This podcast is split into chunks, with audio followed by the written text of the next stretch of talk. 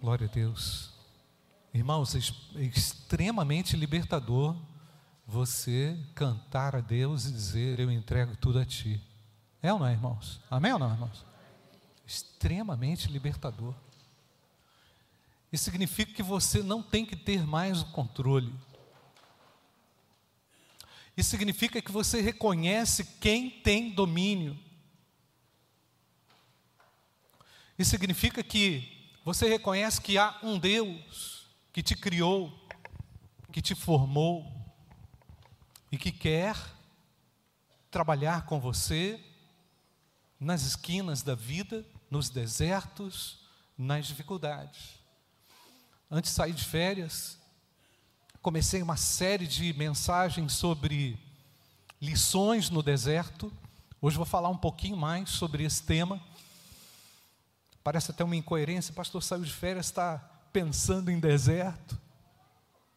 Porque deserto não tem nada a ver, ou não, não, não, está, não tem nenhuma relação com nenhum outro período da sua vida, a não ser aquele em que Deus define para você um lugar de prova.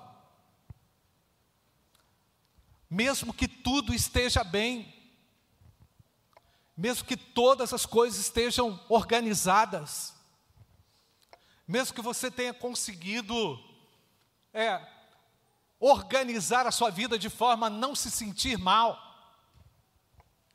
Deus, por vezes, permite desertos. Os desertos fazem parte, sim, da nossa trajetória. Em uma das mensagens eu citei um texto de Jó, capítulo ah, 23, versículo de 8 a 9, quando Jó, naquela profunda, naquele seu profundo deserto, ele disse: Me adianto, Deus está ali, Deus não está ali. Jó 23, 8 e 9. Deus não está ali. Se volto atrás, não o percebo. Ou seja, Jó que era alguém que conhecia intimamente a Deus e profundamente a Deus e era uma referência não consegue mais perceber a Deus. Isso significa o quê? Des deserto à vista, um sentimento de despertencimento, um sentimento de perdido, de vazio, um sentimento inapropriado. Por que, que eu estou enfrentando isso? Por que, que eu tenho que agora, nessa altura da minha vida, enfrentar isso? Jó, conforme nós já sabemos, nós não vamos repetir isso, é? nos aprofundarmos muito nisso, nós já sabemos, era o cara mais rico do Oriente, o homem mais rico do Oriente, alguém que tinha poder, que tinha controle. Se ele age à minha esquerda, eu não vejo. Se ele se esconde à minha direita, não o enxergo. Então, irmãos, a Bíblia está recheada, está cheia de textos apresentando desertos na vida dos seus filhos. Pastor, nós não buscamos desertos, mas eles chegam até nós. Em algumas situações acabamos sim cavando alguns desertos.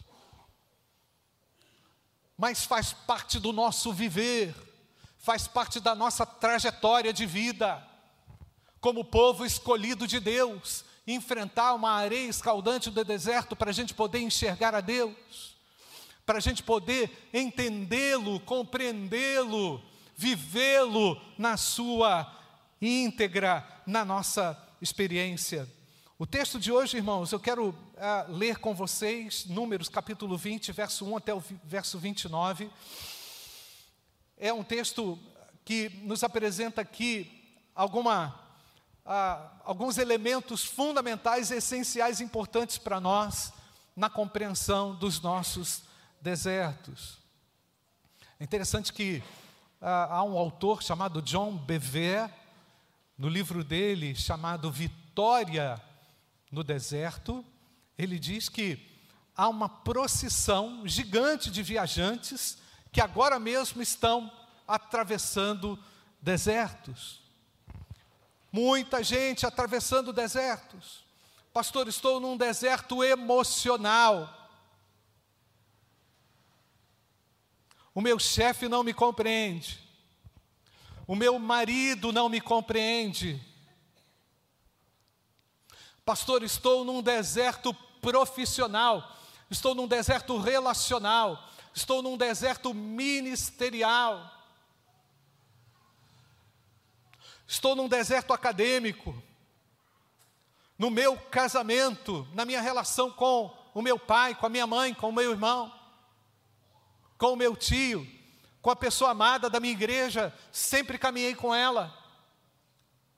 Agora estamos enfrentando areia quente do deserto.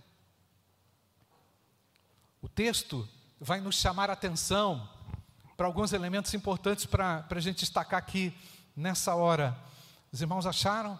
Números capítulo 20, versículo 1. Presta atenção. Toda a congregação dos filhos de Israel chegou ao deserto de Zim no primeiro mês, e o povo ficou em Cádiz.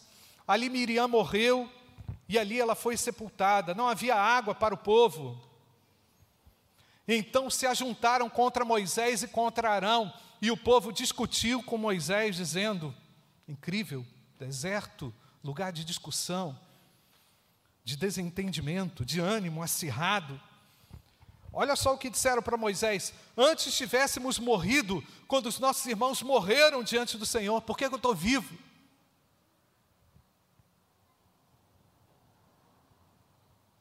A situação está tão escaldante.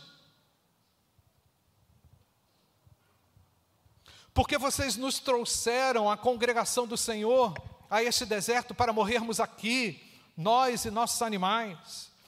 E porque vocês nos tiraram do Egito para nos trazer a esse lugar horrível, onde não há cereais, nem figos, nem vinhas, nem romãs, nem água para beber. Então Moisés e Arão saíram da presença do povo e foram para a porta do templo, da tenda, perdão, irmãos, do encontro, e se lançaram sobre o seu rosto, e a glória do Senhor lhes apareceu. Isso dá esperança ou não, irmãos? E o Senhor disse a Moisés: pegue o seu bordão e ajunte o povo, você e Arão, o seu irmão, e diante do povo falem a rocha, e ela dará a sua água. Assim vocês tirarão água da rocha e darão de beber à congregação e aos animais. Então Moisés pegou o bordão que estava diante do Senhor, como este lhe havia ordenado. Moisés e Arão reuniram o povo diante da rocha, e então Moisés lhes disse: Agora escutem, rebeldes. Será que teremos que fazer com que saia água dessa rocha para vocês? Moisés levantou a mão e feriu a rocha duas vezes com o seu bordão, e saíram muitas águas. E a congregação e os seus animais beberam. Mas o Senhor disse a Moisés e a Arão: Por que não creram em mim para me santificarem diante dos filhos de Israel? Vocês não farão entrar esse povo na terra que lhe dei. São essas as águas de Meribá, porque os filhos de Israel discutiram com o Senhor e o Senhor se santificou neles. De Cádiz, Moisés enviou mensageiros ao rei, ao rei de Edom, para lhes dizer: Assim diz o meu irmão Israel, você conhece todas as aflições que nos sobrevieram, sabe como os nossos pais desceram ao Egito e nós moramos no Egito muito tempo, e como os egípcios nos maltrataram, a nós e a nossos pais? E clamamos ao Senhor, e Ele ouviu a nossa voz, mandou o anjo e nos tirou do Egito. Eis que estamos em Cádiz, cidade nos confins do seu país. Deixe-nos passar pela sua terra. Não passaremos pelo campo, nem pelas vinhas, nem beberemos águas nos poços. Iremos pela estrada real. Não nos desviaremos para a direita nem para a esquerda, até, até que passemos pelo seu país. Presta atenção, irmãos. Porém, o rei de Edom respondeu: Não passem por aqui. Se fizerem, sairei com espada ao encontro de vocês. Então os filhos de Israel lhe disseram: Passaremos pelo caminho principal. E se nós e nosso gado bebermos das águas de vocês, pagaremos o preço delas, não queremos outra coisa a não ser passar a pé. Mas o rei de Edom respondeu: Vocês não podem passar. E o rei de Edom veio ao encontro deles com muita gente e com mão forte, e assim os edomitas se recusaram a deixar Israel passar pelo seu país. E por isso, Israel se desviou dali. Então partiram de Cádiz, e os filhos de Israel, toda a congregação, foram ao monte Hor. O Senhor disse a Moisés e Arão no monte Hor, nos confins da terra de Edom. Foi lá, naquele lugar. Então Arão será reunido ao seu povo, porque não entrará na terra que dei aos filhos de Israel. Pois vocês foram rebeldes à minha palavra nas águas de Meribá. Chame Arão e Eleazar, filho dele, e diga-lhe que subam ao monte Ó. Depois tire as vestes sacerdotais de Arão e coloque-as em Eleazar, o filho dele, porque Arão será reunido ao seu povo e ali morrerá. Moisés fez como o Senhor lhe havia ordenado. Subiram ao monte Or diante dos olhos de toda a congregação. Moisés tirou as vestes sacerdotais de Arão e as pôs em Eleazar, o filho dele. E Arão morreu ali, no alto monte. Depois disso, Moisés e Eleazar desceram do monte quando toda a congregação soube que Arão era morto, toda a casa de Israel chorou por Arão durante 30 dias. Amém, irmãos? Irmãos, um texto dramático que apresenta uma trajetória complicada quando o povo tenta entrar e é impedido de entrar pelo rei de Edom. E ao mesmo tempo era naquele lugar que Deus queria fazer a grande prova de um milagre que ele poderia abrir a fenda da rocha e trazer água ao povo naquele momento tão difícil e tão dramático. Um texto que apresenta, irmãos, uma esperança para mim e para você. Olhando brevemente para o texto, nós podemos dizer que há um manancial no deserto. Que Deus sabe onde esse manancial está que ele tem um conhecimento das profundezas da terra, que ele tem um conhecimento perfeito da natureza, da necessidade humana, da minha carência, do que mais preciso. O nosso Deus tem um conhecimento perfeito daquilo que nós precisamos.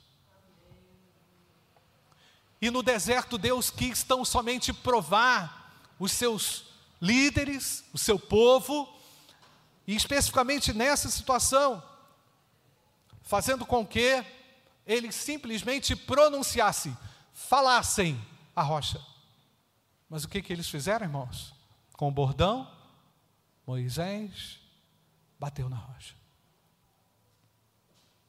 Primeira lição que a gente precisa refletir na nossa trajetória de deserto meu querido, independentemente do calor do deserto, seja obediente a Deus.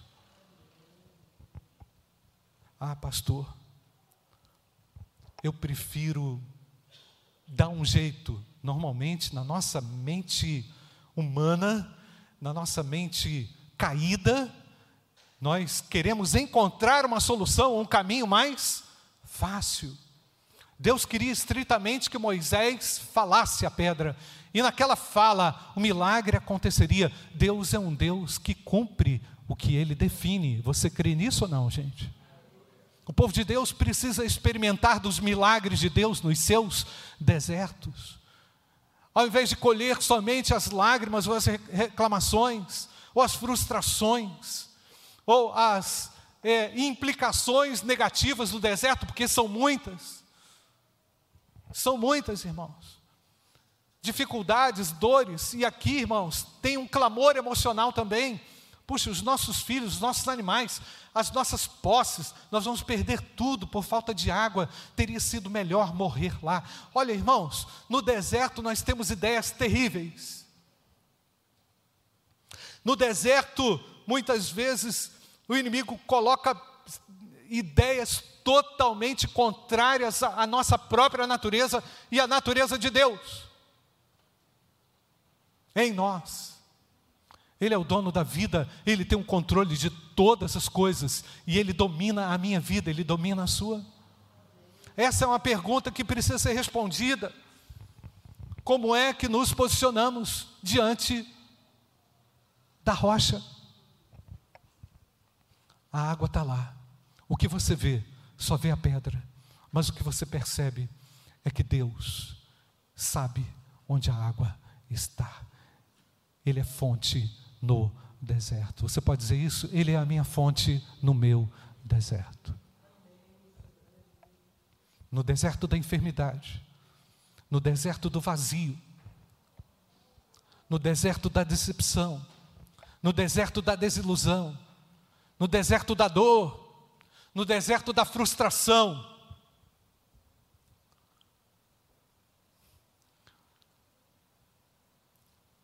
Ele tem respostas. Ele tem uma resposta para você. Outro fato curioso que eu quero destacar aqui, irmãos, como uma lição no deserto, é essa resistência dos edomitas. Irmãos, o povo teve que fazer uma volta de. Ah, eu anotei aqui, me fugiu aqui agora. A, o retorno pelo fato deles não poderem entrar ou passar pelo território edomita foi um retorno que, o que, que tinha que levar o povo para um monte. Ah, o retorno foi esse. O retorno era um monte terrível, altíssimo, 1.400 e tantos metros de altitude. Todo o povo, ao invés de passar, foi isso, todo o povo, ao invés de passar pelo território de, eh, dos Edomitas, que cortaria um caminho incrível, teve que ir para o monte. Isso é uma outra coisa que me chamou muito a atenção nesse texto. Enquanto eu lia, Deus falava comigo, gente, é no deserto que nós precisamos encontrar montes. No deserto nós encontramos a Deus nos montes. Deus vai conduzir toda essa congregação com toda a sua história com toda a sua característica, para um lugar pedregoso, difícil. O Monte Ora era um monte difícil de subir, irmãos. Não sei se você já tentou subir uma colininha aí. Como é complicado a gente a, a tentar ir contra essa lei da gravidade para subir o morro. Como é complicado. E o povo lutou com isso, irmãos. Toda aquela congregação teve que ir lá para cima, porque Deus queria falar com eles lá em cima. Gente, nós não entendemos aquilo que acontece conosco quando atravessamos o deserto, mas Ele é um caminho no deserto. Ele nos conduz a esse monte, e foi lá que Deus reservou um tempo para falar. Gente, vocês, eu havia pedido para vocês falarem a rocha, mas vocês bateram na rocha. Então, sabe o que vai acontecer? Vocês não vão entrar. Vocês não vão entrar na terra prometida. É incrível, irmãos, mas o nosso Deus é um Deus justo que apresentou uma realidade. Eu quero dizer para você, meu querido, há uma consequência pelo nosso pecado. Tem ou não tem, gente? Tem ou não tem?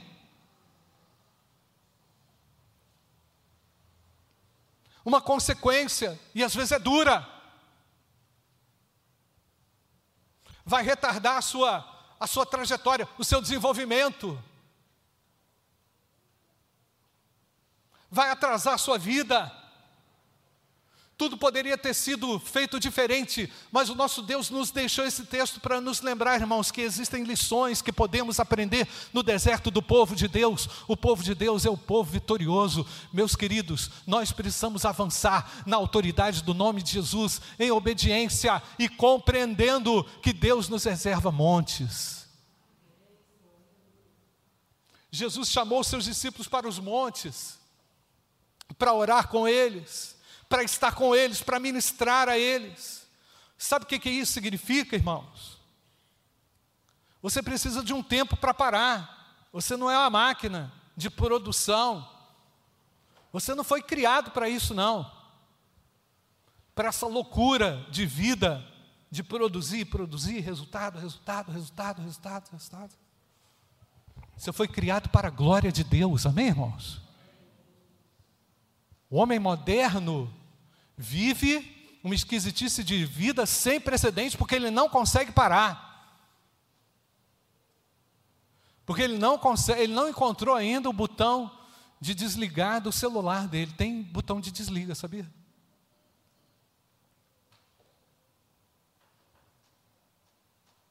Ah, o telefone não para.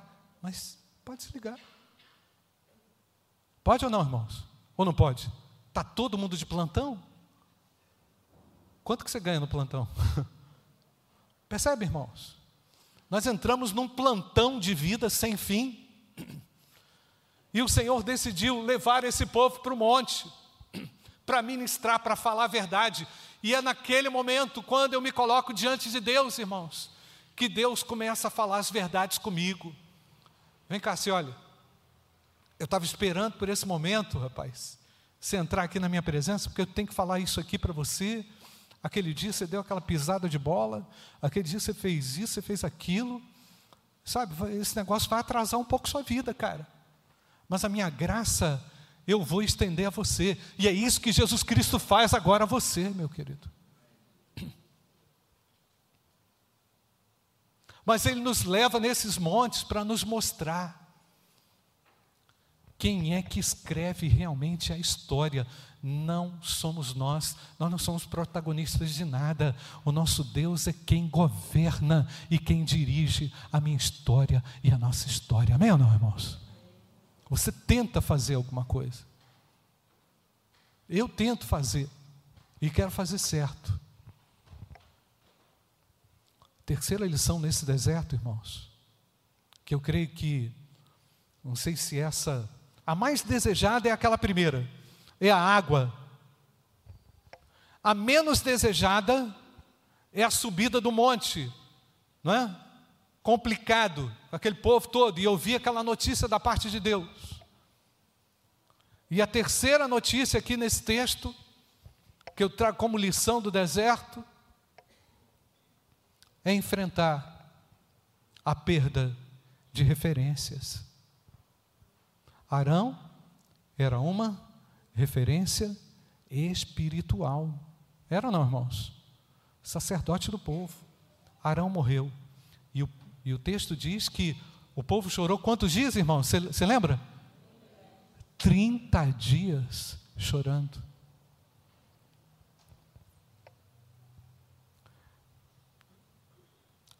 Essa história de pandemia levou muita gente.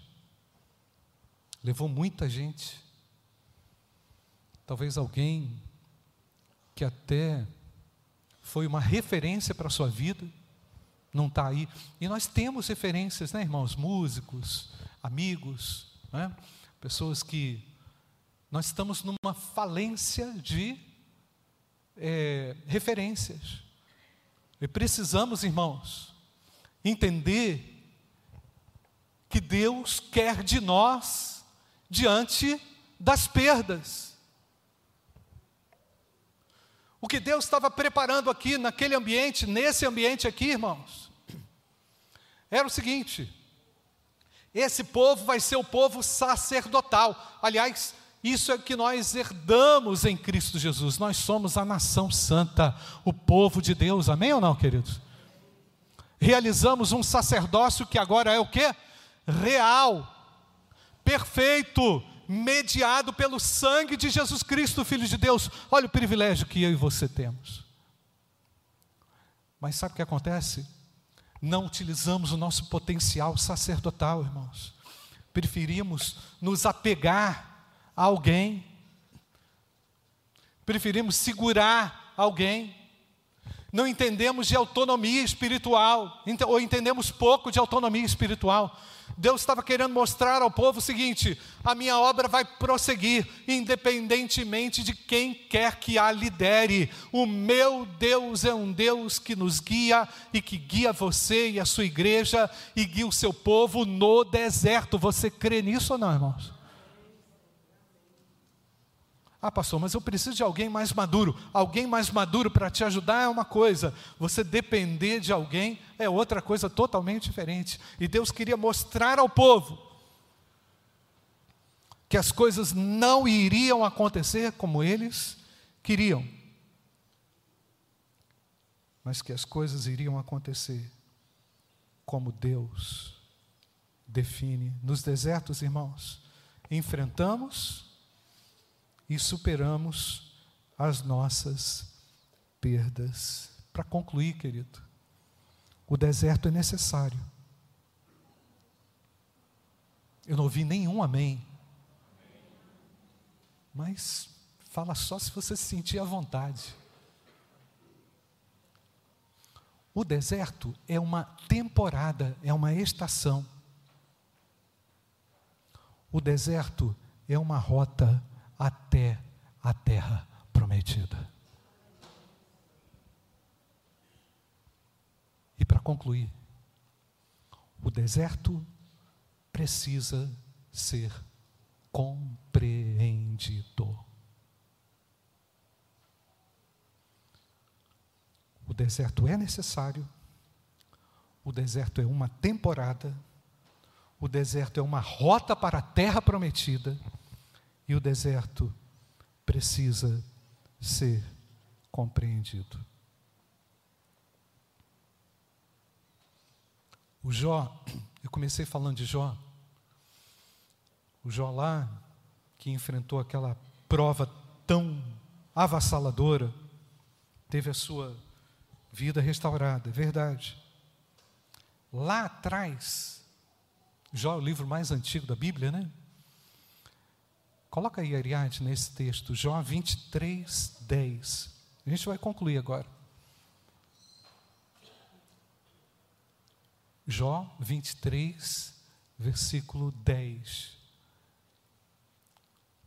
Vamos ler juntos, irmãos? Olha, olha o, que, o que Jó falou lá atrás, olha. Mas ele sabe o meu caminho.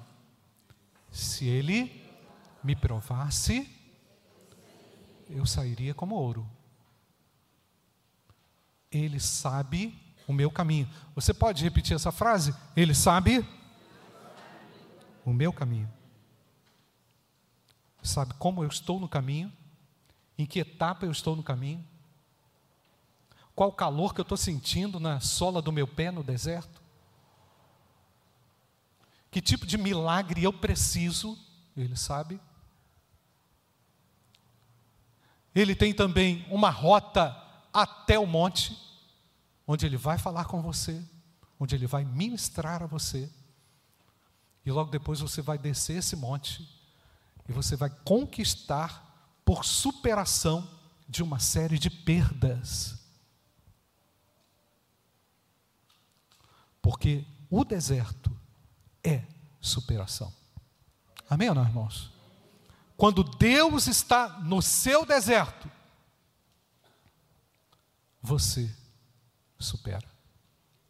Agora, para concluir, concluir, concluindo mesmo, João 14, 6. Todos nós conhecemos. Ariadna, coloca aí só para a gente lembrar o que Jó falou. Jó disse que ele sabe o meu caminho. E João, de forma extraordinária, no Evangelho, séculos e séculos depois, registra o que Jesus respondeu naquele diálogo. Vamos ler juntos, irmãos? Jesus respondeu: Eu sou o caminho, a verdade e a vida. Ninguém vem ao Pai senão por mim. No meu deserto, eu preciso de Cristo, porque Ele é o caminho. Amém, irmãos? O que, eu vou fazer no deserto? Siga Cristo, confie em Cristo, entregue-se a Cristo, renda-se a Jesus Cristo. Ele ama você. Apesar dos seus erros, dos seus fracassos, das suas histórias, das suas trajetórias, dos seus desertos, Ele é o caminho. Feche seus olhos.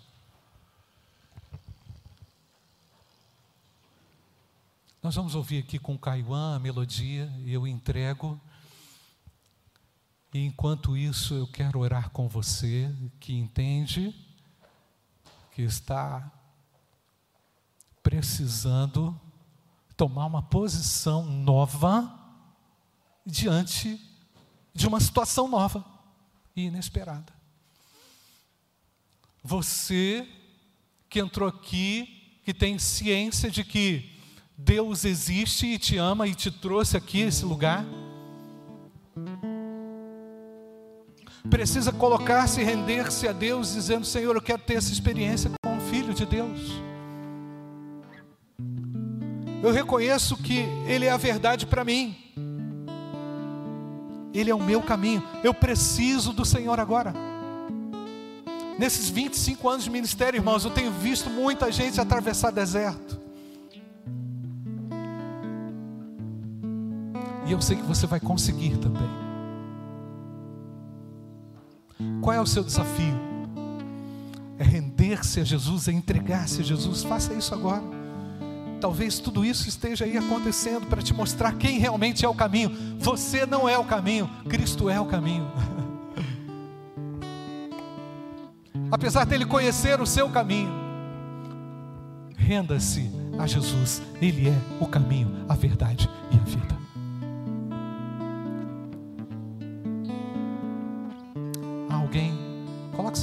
Quero orar com você. Pastor, eu reconheço que Jesus é o caminho para mim ele é um caminho geral, ele vai ser um caminho para mim, na minha experiência, na minha situação, na minha vivência, no meu deserto. Alguém não saia daqui desassistido por Jesus Cristo, pela fé, coloque-se diante dele. Tenha coragem. Eu me rendo a Jesus, porque reconheço que Ele é o caminho, Ele é o único caminho para mim no meu deserto. Ah, mas alguém ah, mas alguém, onde você está? Coloque-se de pé. Que Deus abençoe você, meu querido. Eu vi você ali. Ah, mas alguém, coloque-se de pé. Eu creio que Jesus é o caminho. Eu já tentei, mas agora Cristo vai abrir um caminho. Deus abençoe ali também, uma jovem ali na galeria, um jovem ali também. Ah, mas alguém, Cristo é um caminho pessoal para mim.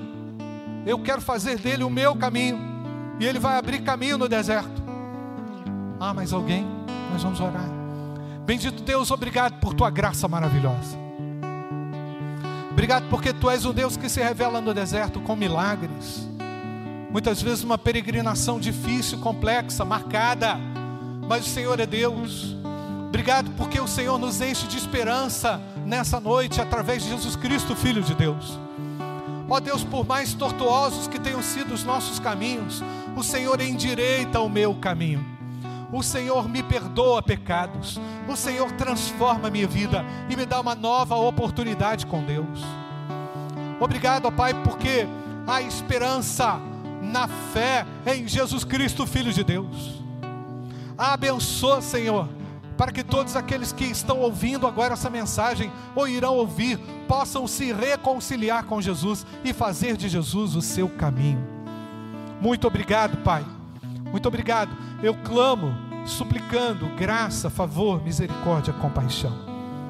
Ó Deus, abençoe aqueles que estão experimentando perdas mais severas, mais complicadas, mais difíceis. Ó Deus, abençoe a recuperação do teu povo. Ó Deus, eu sei que sangra, eu sei que dói, eu sei que queima, eu sei que arde. Mas eu sei que o, des... o mesmo deserto do calor é o deserto da cura. Obrigado, Pai nós te agradecemos e oramos gratos, em nome de Jesus. Amém. Amém. Louvado seja Deus. Cumprimenta essa pessoa que está perto de você, atrás de você, e deseja uma semana abençoada. Caiuan, muito obrigado. Você nos abençoa aqui tremendamente, querido. Deus abençoe. Deus abençoe grandemente você. Graça e paz, meus queridos.